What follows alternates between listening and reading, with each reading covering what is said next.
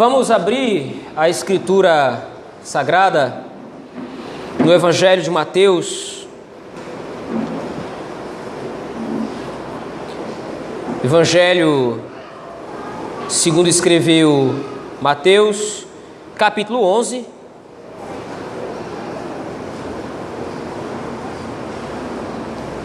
Nós vamos meditar nesta manhã do versículo de número 2 até o versículo de número 19.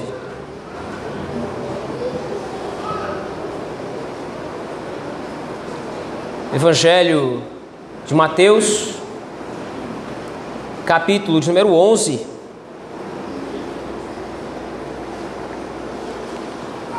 Versículos de 2 a 19.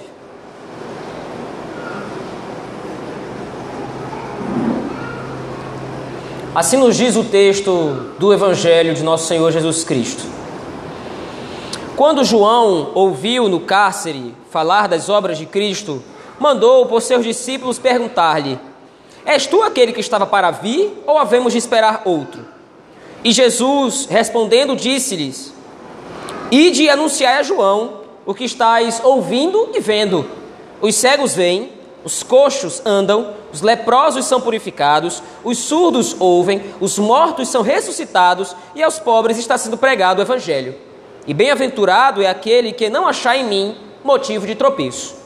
Então, em partindo eles, passou Jesus a dizer ao povo a respeito de João: Que saístes a ver no deserto? Um caniço agitado pelo vento? Sim, que saístes a ver? Um homem vestido de roupas finas? Ora, os que vestem roupas finas assistem nos palácios reais.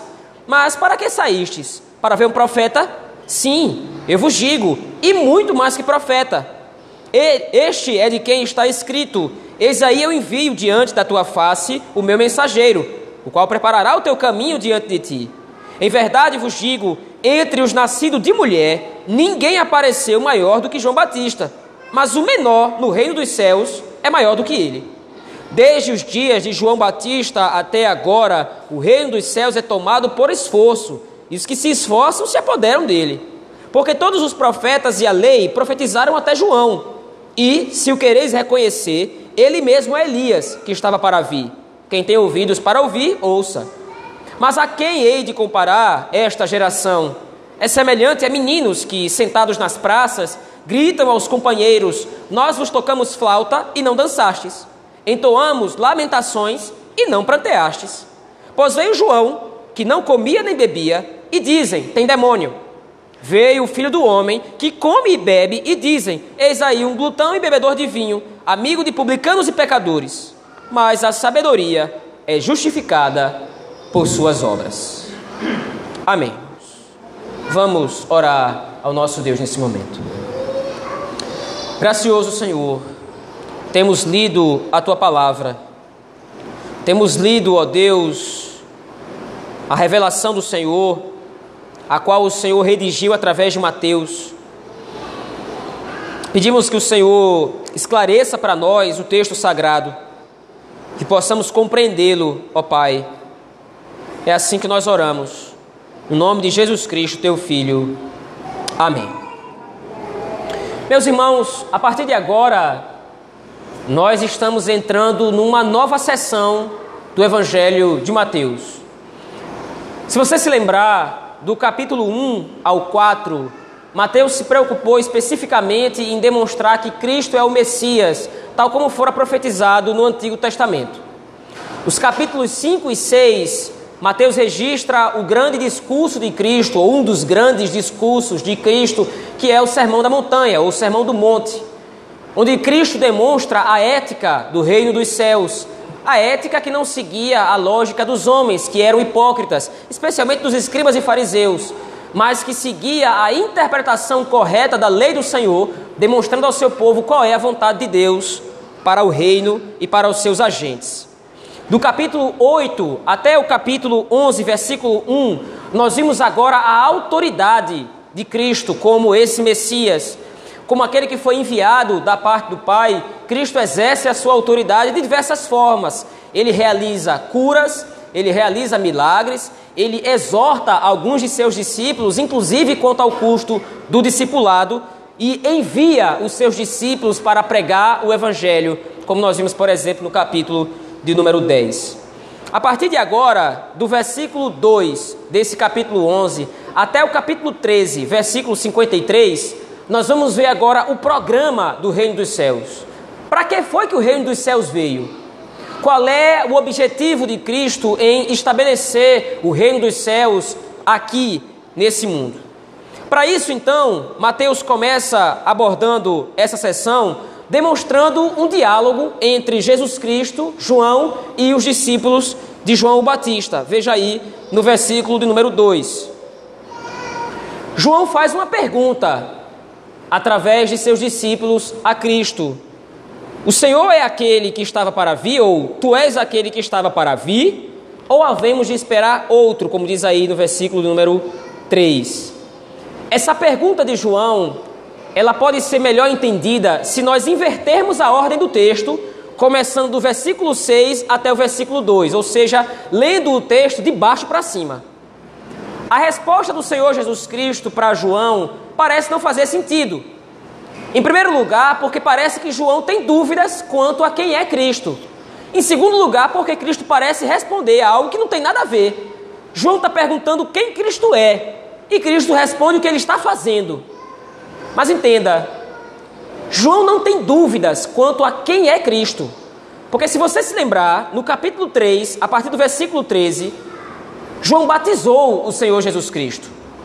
E no batismo do Senhor Jesus Cristo, João Batista deixa claro: este é o Cordeiro de Deus que tira o pecado do mundo. E como se não bastasse a própria declaração de João Batista, nós lembramos bem que quando Cristo é batizado, logo quando ele emerge das águas, logo, logo quando ele é batizado, o próprio Deus Pai abre os céus e fala diretamente com aqueles que estavam ali presentes: Este é o meu filho amado, em quem me comprazo. Portanto, não resta nenhuma dúvida para João Batista quanto à identidade pessoal de Cristo. Ele sabe que Cristo é o Filho de Deus, ele sabe que Cristo é o Messias, ele sabe que Cristo é o Redentor. Mas afinal de contas, o que é que João está perguntando aqui? Baseado na resposta de Cristo, a pergunta de João não é quanto à identidade do Messias. A resposta de João Batista é, ou a pergunta de João Batista é: é esse o momento em que o Senhor vai inaugurar o reino? Esse é o momento em que o Senhor vai estabelecer e publicar o reino dos céus? E a resposta então do Senhor Jesus Cristo é exatamente essa: olha, vá ou vão e digam a João Batista: os cegos estão vendo, os coxos andando, os leprosos sendo purificados, os mortos são, estão sendo ressuscitados e aos pobres está sendo pregado o Evangelho. Essa resposta de Cristo aqui, especificamente no versículo 5, ela começa e termina citando duas profecias do texto de Isaías. A primeira profecia está lá no capítulo 35 do, cap, do livro de Isaías. Isaías 35, 5 demonstra para nós a primeira profecia em que o Messias seria enviado para o consolo e para a restauração de Israel. Veja lá, Isaías capítulo 35.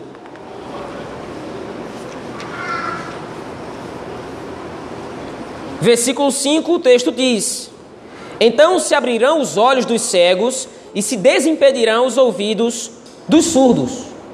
Porém, essa profecia de Isaías, ela não diz respeito à cura física da cegueira. Essa profecia de Isaías está dentro de um bloco de outras profecias, onde Deus começa a falar, através do seu profeta, que a nação de Israel seria restaurada e voltaria à terra da aliança. Sião seria restaurada pelo próprio Senhor. E agora Cristo cita essa profecia para João Batista, dizendo: o tempo de, de cumprimento dessa profecia chegou.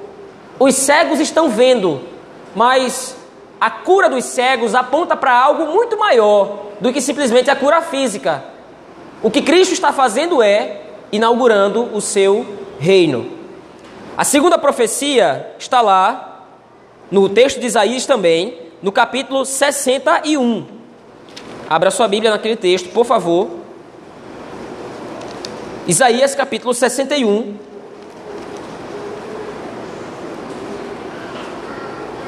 Versículo 1. É outra profecia de Isaías, mas tem a mesma temática, a restauração de Israel. Veja aí, Isaías 61, 1. O texto nos diz: O Espírito do Senhor Deus está sobre mim, porque o Senhor me ungiu para pregar boas novas aos quebrantados, e enviou-me a curar os quebrantados de coração, a proclamar libertação aos cativos e a pôr em liberdade os algemados. Essa profecia agora é usada por Isaías para demonstrar qual seria o papel do Messias. Ele viria de fato ungido pelo Espírito de Deus para proclamar a libertação aos cativos, que é exatamente o que Cristo diz lá no versículo 5 do capítulo 11 de Mateus, no final do texto. Aos pobres está sendo pregado o evangelho.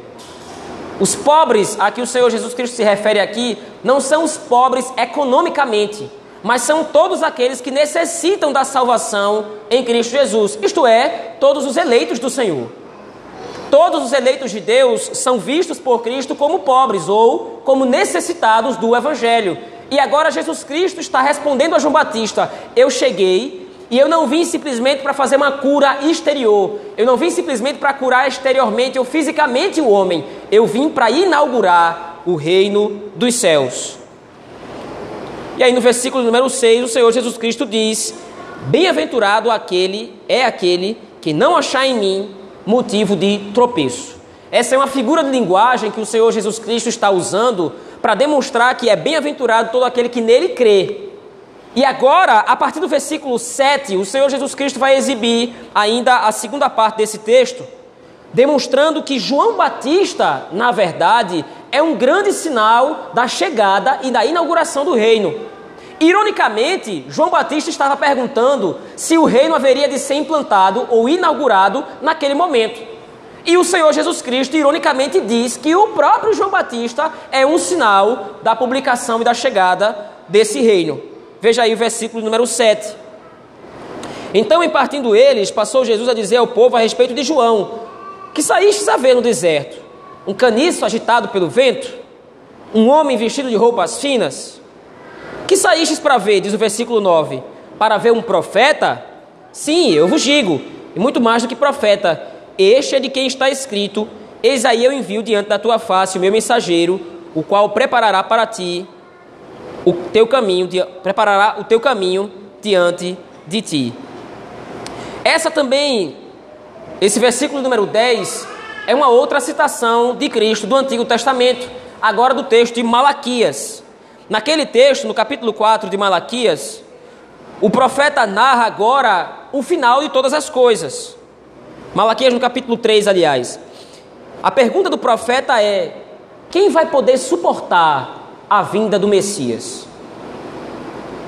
Quem vai poder aguentar a vinda do Messias? E qual é o ponto de Malaquias agora?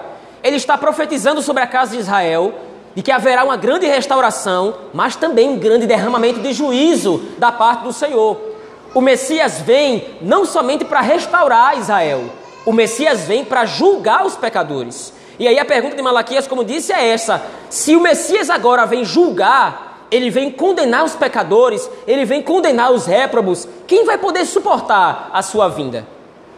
E aí então, na profecia de Malaquias é dito lá no capítulo 4 que o Senhor vai enviar um mensageiro que vai chegar primeiro do que o Messias, para que esse mensageiro possa preparar o caminho, pregando ao povo o arrependimento. É a mesma situação e é a mesma imagem que o Novo Testamento constrói ao redor de João Batista. Porque essa é a pregação, pregação de João. Como nós vimos no capítulo 3 de Mateus, João prega exatamente isso. Confessem os seus pecados, se arrependam, entreguem-se a Deus, confessem a eles as suas iniquidades, a ele as suas iniquidades e recebam o reino dos céus. Então agora Cristo está situando para os seus discípulos exatamente a iminência da chegada do reino. João Batista é o meu mensageiro. João Batista é o meu precursor. Ele foi enviado para preparar o caminho, porém, ele é o último. Veja aí no versículo número 11. Em verdade vos digo: entre os nascidos de mulher, ninguém apareceu maior do que João Batista. Porém, o menor no reino dos céus é maior do que ele. Desde os dias de João Batista até agora, o reino dos céus é tomado por esforço, e os que se esforçam se apoderam dele. E agora, então, no versículo número 13, o Senhor Jesus Cristo diz: Porque todos os profetas e a lei profetizaram até João. Essa observação que Cristo faz no versículo 13 é o demonstrativo da emergência da mensagem do Evangelho. A lei prepara o caminho para o coração do homem. A lei demonstra a iniquidade, a lei demonstra o pecado, a lei demonstra como será, como o caminho do homem, como o coração do homem ele é corrupto. E os profetas em seguida vêm pregando a lei de Deus, chamando o povo ao arrependimento. Porém, Cristo está dizendo agora: João Batista foi o último profeta, isto é, não vai haver mais aviso, não vai haver mais uma pregação que venha introdutoriamente ou de maneira preparatória para que as pessoas possam ouvir e se preparar para o Messias que vai vir. Não. João Batista foi o último profeta e agora ele demarca a chegada do reino e o reino chegou porque Cristo Jesus nasceu, Cristo Jesus se encarnou e agora está inaugurando esse reino.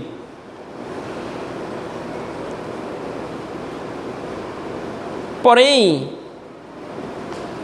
a partir do versículo 16, o Senhor Jesus Cristo agora passa a fazer uma exortação.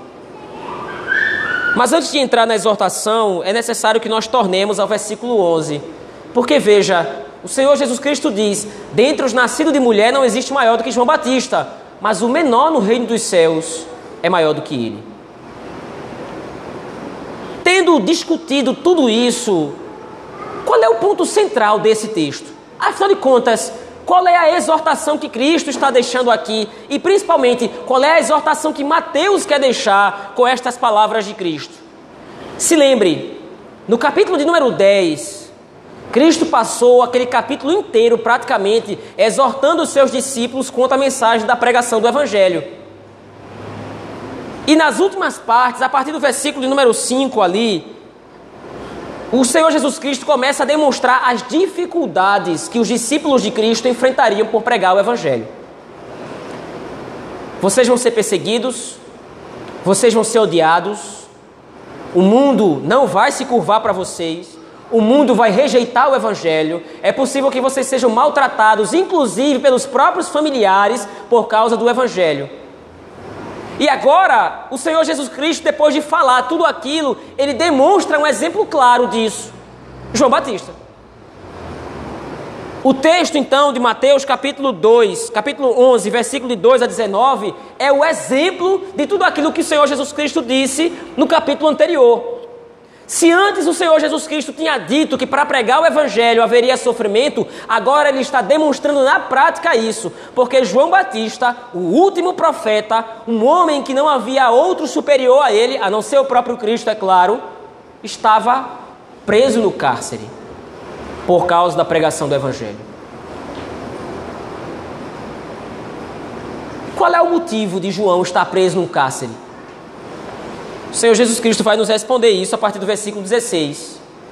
Veja, depois de todo esse argumento baseado em profecias do Antigo Testamento, que deixam claro, que nos dão a certeza e a convicção de que o reino dos céus havia chegado em Cristo, o Senhor Jesus Cristo começa a dizer: Mas a quem hei de comparar essa geração? E aí ele usa aqui uma símile, uma figura de linguagem, comparando essa geração a crianças que não entendiam o que estavam acontecendo ao seu redor. Veja aí, versículo 17. É semelhante a meninos, esta geração é semelhante a meninos que sentados nas praças gritam aos companheiros: Nós vos tocamos flauta e não dançaste.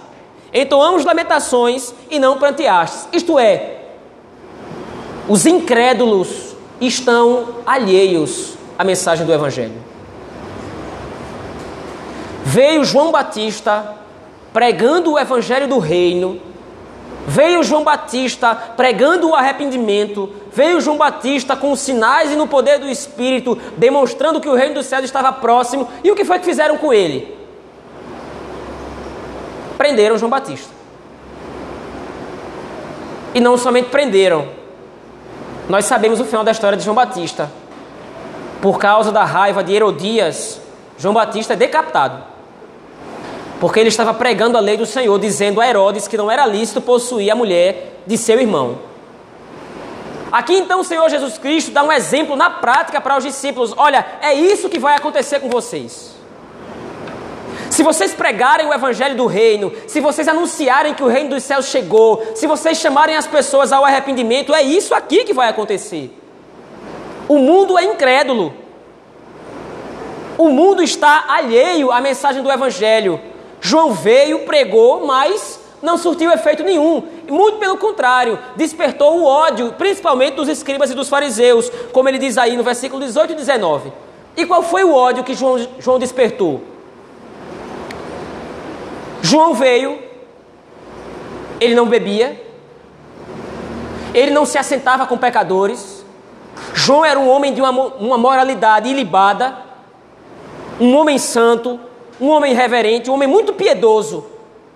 E os escribas e fariseus rejeitaram João Batista. Aí vem o Senhor Jesus Cristo agora, o próprio Messias, o próprio Redentor.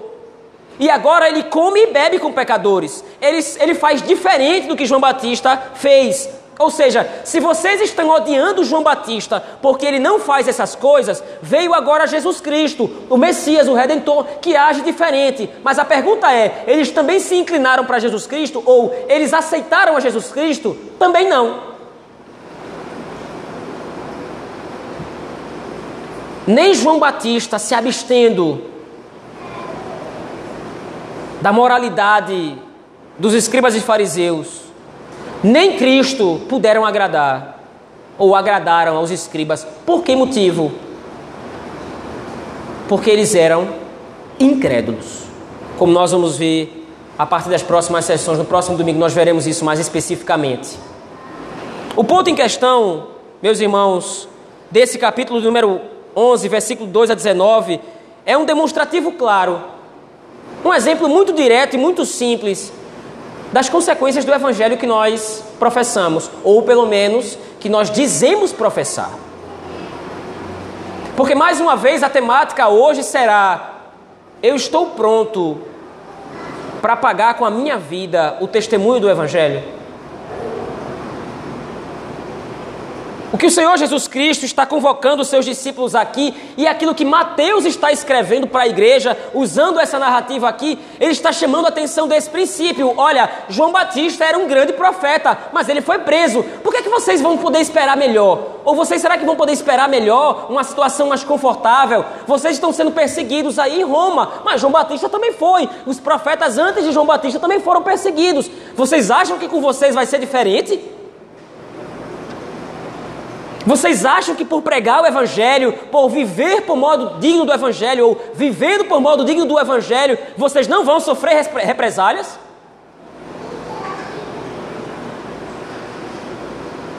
De maneira, meus irmãos, que nós precisamos fazer essa pergunta: será que nós estamos dispostos a testemunhar verdadeiramente do Evangelho do Reino? Nunca se falou tanto em missões quanto no nosso tempo. Nunca se falou tanto em missões e evangelismo e em pregação, e todas essas coisas são boas, elas procedem de Cristo, elas são um mandamento da Escritura, mas nós precisamos entender o que é que isso vai causar. Nós vivemos num mundo hostil ao Evangelho. Nós vivemos num mundo hostil ao reino de Deus. E nós precisamos estar prontos e dispostos a pagar o preço que for preciso para testemunhar do Evangelho, assim como João Batista pagou. Ele veio, pregou o Evangelho, pregou o arrependimento e foi parar no cárcere. Cristo veio para inaugurar o reino. Cristo veio para cumprir as profecias do Antigo Testamento. O próprio Deus encarnado veio e ele morreu na cruz, fruto da perseguição dos homens. Não que isso estivesse fora do plano de Deus, é claro que não, mas isso não desculpa os homens de terem feito o que fizeram com Cristo. Eles crucificaram a Cristo por causa da sua incredulidade. Já fazem dois ou três domingos que nós estamos batendo nessa tecla. Porque fazem dois ou três domingos que nós estamos analisando textos do Evangelho de Mateus que demonstram exatamente essa realidade para nós. Nós precisamos aprender a sair da nossa zona de conforto e viver aquilo que o Evangelho deseja que nós vivamos e experimentamos o testemunho da graça de Deus através da nossa vida, através das nossas obras. O Evangelho não pode ser um artigo de luxo que você exibe quando lhe é conveniente. O Evangelho se trata da chegada do reino dos céus. Se nós somos filhos de Deus, se nós somos seus agentes, nós estamos responsabilizados da publicação desse reino.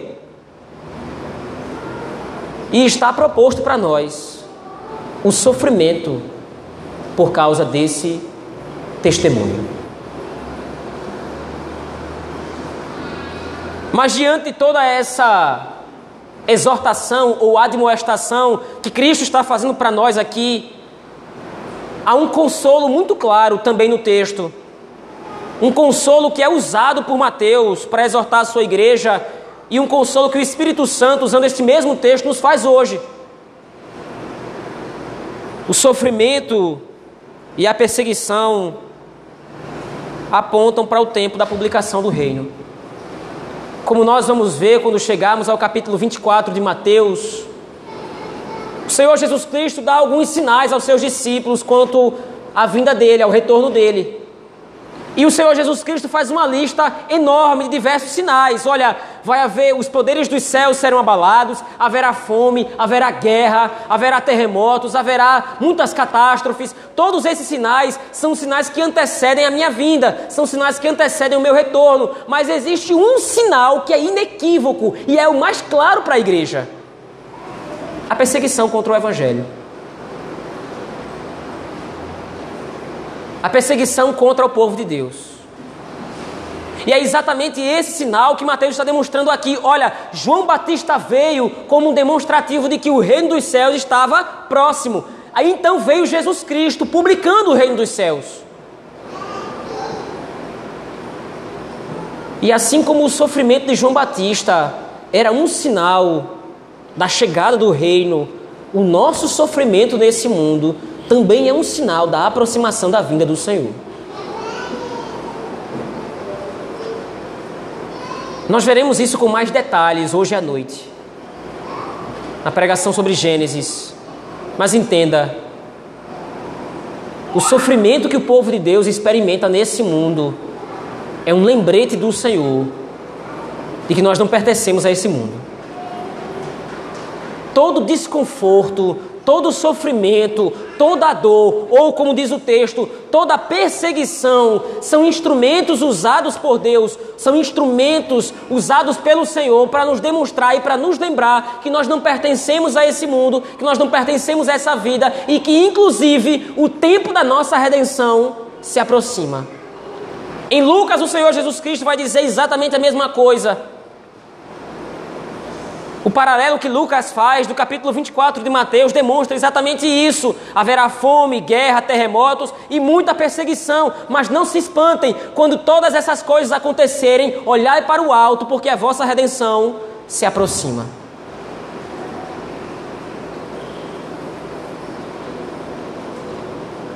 O Evangelho de Mateus, no capítulo 11, versículos de 2 a 19 é outro daqueles lembretes que o Senhor Jesus Cristo nos dá ao longo da Sua palavra. Suporte a perseguição mais um pouco. Suporte as lutas que você enfrenta na sua vida mais um pouco. Porque, como diz o autor aos Hebreus, aquele que há de vir virá e não tardará. Meus irmãos, eu concluo aqui dizendo que nós não nos envergonhemos de sofrer por Cristo. Que nós não nos envergonhemos de testemunhar do Evangelho, ainda que nós sejamos atirados do cárcere, ainda que nós sejamos mortos, ainda que tomem os nossos bens, ainda que tomem a nossa vida, jamais poderão tirar a nossa salvação em Cristo. Os tempos são maus, mas lembre-se: quanto pior as coisas ficam, mais próximo a redenção se aproxima. Tanto mais a nossa vida nesse mundo se torna difícil, mais próxima está a consumação da nossa salvação. Vamos orar ao Senhor, meus irmãos, nesse momento. Deus Todo-Poderoso, bendito, obrigado, ó Pai. Obrigado porque o Senhor nos lembra que o tempo é chegado. Assim como o Senhor usou a João Batista como o último profeta, demonstrando que o reino dos céus estava próximo. E assim como o Senhor usou o testemunho de João Batista, o seu sofrimento, o seu martírio para demonstrar que a publicação do reino estava próxima, assim o Senhor também nos usa, ó Deus, como teus servos, demonstrando através das nossas próprias, nossas próprias vidas, através do nosso sofrimento, das nossas lutas, que a nossa redenção também se aproxima, Senhor. Tem misericórdia de nós nos ajuda a viver à luz desse testemunho, para a glória de Deus. É assim que nós oramos, em nome de Cristo, pelo poder do Espírito Santo, a Deus o Pai. Amém.